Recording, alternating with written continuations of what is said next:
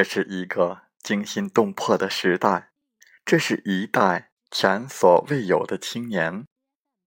中国的未来，我们的未来，何去何从？欢迎来到青年读书时间，我们继续为大家分享尹帅军的著作。错的不是我们，是世界。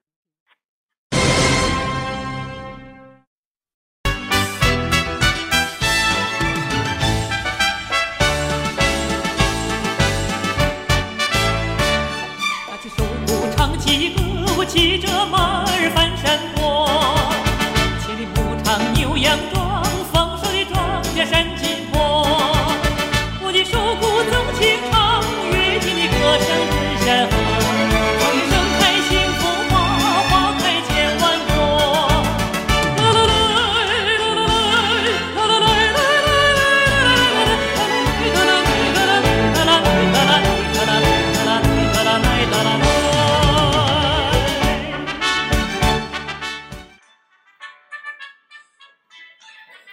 人民，只有人民才是历史的真正主人和创造历史的真正动力，这是马克思主义唯物史观的基本原理。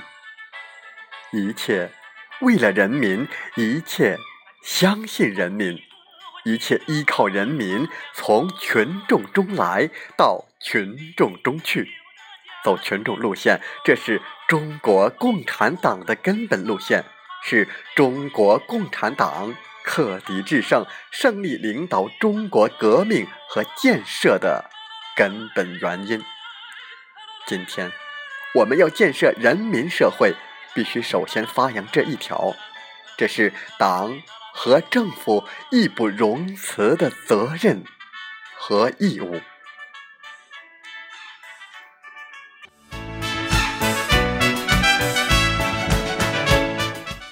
腐败问题是关系到党和国家生死存亡的大问题。为了建设人民社会，必须坚持党要管党、从严治党，积极借鉴我国历史上优秀的廉政文化，反对形式主义、官僚主义、享乐主义，反对奢靡之风，以踏实留印、抓铁有痕的坚决打击腐败，老虎、苍蝇一起打。只有这样，才能取信于民。为了建设人民社会，必须创建制度，创造条件，让人民监督党和政府。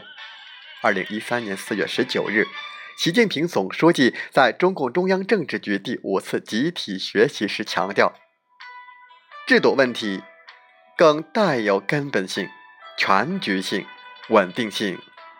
和长期性，关键是要健全权力运行制约和监督体系，让人民监督权力，让权力在阳光下运行，把权力关进制度的笼子里。这是党和政府的责任和义务，也是人民的权利和义务。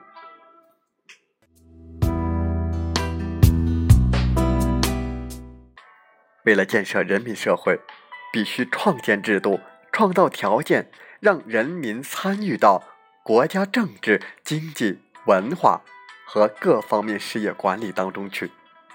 毛泽东在评价前苏联政治经济学教科书时指出，这里讲到苏联劳动者享受的各种权利时，没有讲到劳动者管理国家。管理军队、管理各种企业、管理文化教育的权利，实际上这是社会主义制度下劳动者最大的权利、最根本的权利。没有这种权利，劳动者的工作权、休息权、享受教育权就没有保障。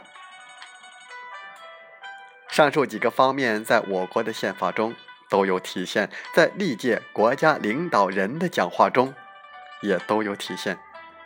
习近平总书记在第十二届全国人民代表大会第一次会议闭幕式上指出：“我们要坚持党的领导，人民当家作主，依法治国，有机统一，坚持人民主体地位，扩大人民民主，推进依法治国，坚持和完善人民代表大会制度的根本政治制度。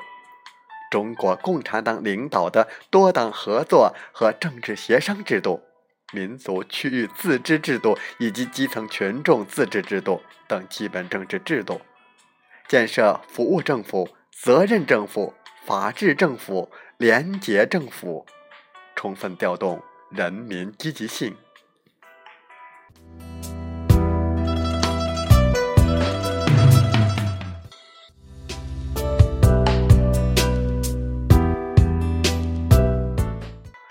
新的时期，建设人民社会，我们需要借鉴中国历史上的经验和教训。中国绝不能照搬西方制度，对此我们应该有理论自信、道路自信、制度自信。不过，我们也可以借鉴西方国家的一些措施。社会主义民主应该能够集中人类文明的成果。同时又能立足本国现实，反映最广大人民的意愿，确保改革发展和稳定的任务。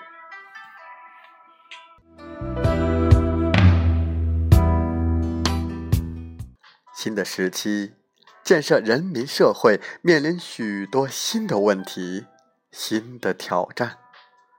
中华人民共和国宪法规定。中华人民共和国的国家机构实行民主集中制的原则。中华人民共和国公民不仅有类似于西方的选举国家领导人的权利，更重要的是，还有民主管理国有企业、集体企业的权利，参与管理国家事务、管理经济和文化事业、管理社会事务的权利。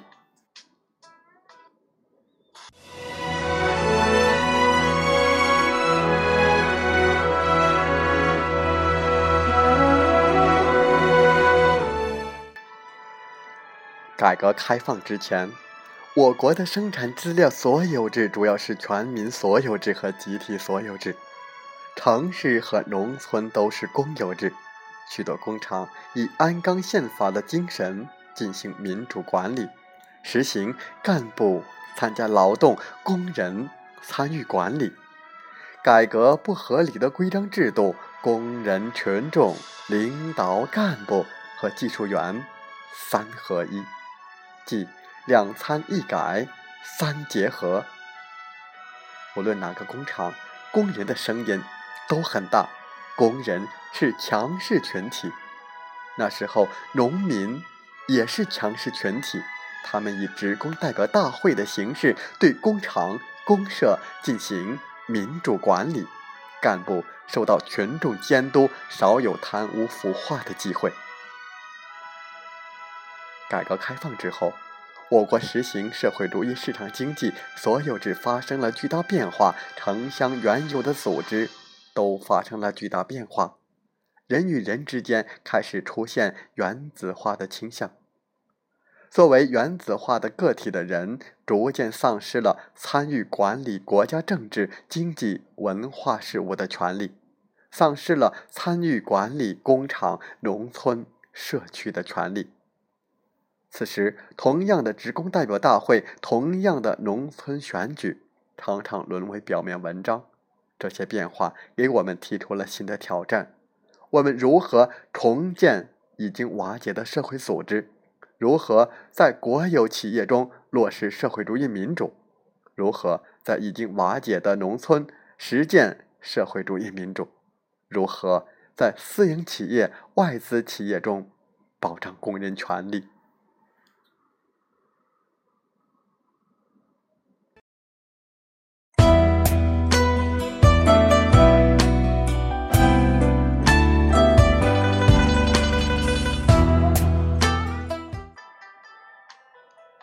此类似的问题还有很多，每一个问题都需要结合新的政治、经济、文化条件来思考和实践。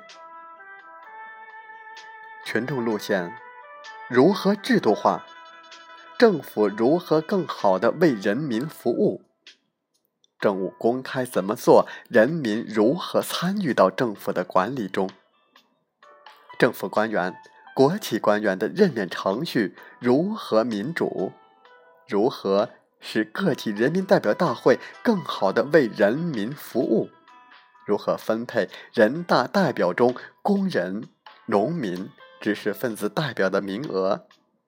人大代表怎样才能更好的参与到国家事务管理当中？政协如何更好的为人民服务？如何既保障言论自由，扩大人民民主和舆论监督力度，又避免资本势力过度操纵媒体和社会舆论，与社会主义为敌？如何看待群众性事件？发生这些问题时？各级政府应该如何处理？如何处理好国企、私企、外企之间的关系？如何制约利益集团？如何实现共同富裕？所有这些都是极为重大的问题，是困难，也是挑战。但是我们必须迎接挑战，我们必须重建人民社会。否则，我们治理不了腐败，解决不了日益加剧的两极分化，实现不了共同富裕，实现不了中华民族的伟大复兴。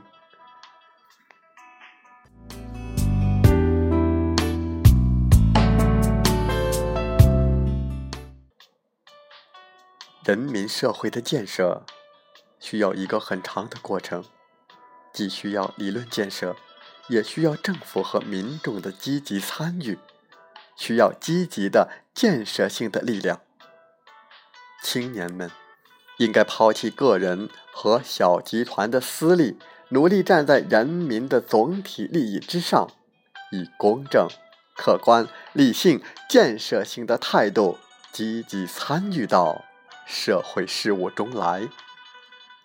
为了中华民族的伟大复兴而奋斗不息。